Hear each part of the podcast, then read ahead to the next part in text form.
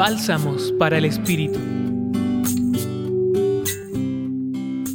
Les invito para que en este día podamos hacer una pausa y nos dispongamos a comenzar lo que consideremos como balance del año. La liturgia dominical de hoy, con este Evangelio, Lucas 21, 5 a 19, señala que estamos prontos a celebrar la fiesta de Cristo Rey dentro de una semana. Luego es propicio disponernos para darle gracias a Dios por cada una de las experiencias que hemos podido vivir a lo largo de este año, por los aprendizajes que nos ha dejado y alcanzamos a reconocer, por las personas con quienes nos encontramos, entablamos una amistad o cercanía y juntos hemos recorrido un tramo del camino de la vida.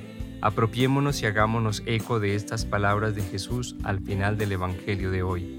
Gracias a su constancia salvarán su vida.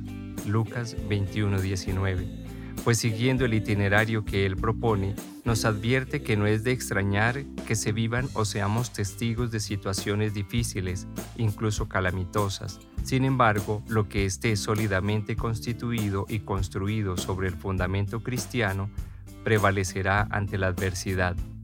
Pidamos confiadamente al Señor que nos conceda la gracia de la constancia que posibilita la confianza con Dios con las demás personas y con nosotros mismos, así como el discernimiento de todos los medios y quedarnos con lo que nos aporte al sentido de vida.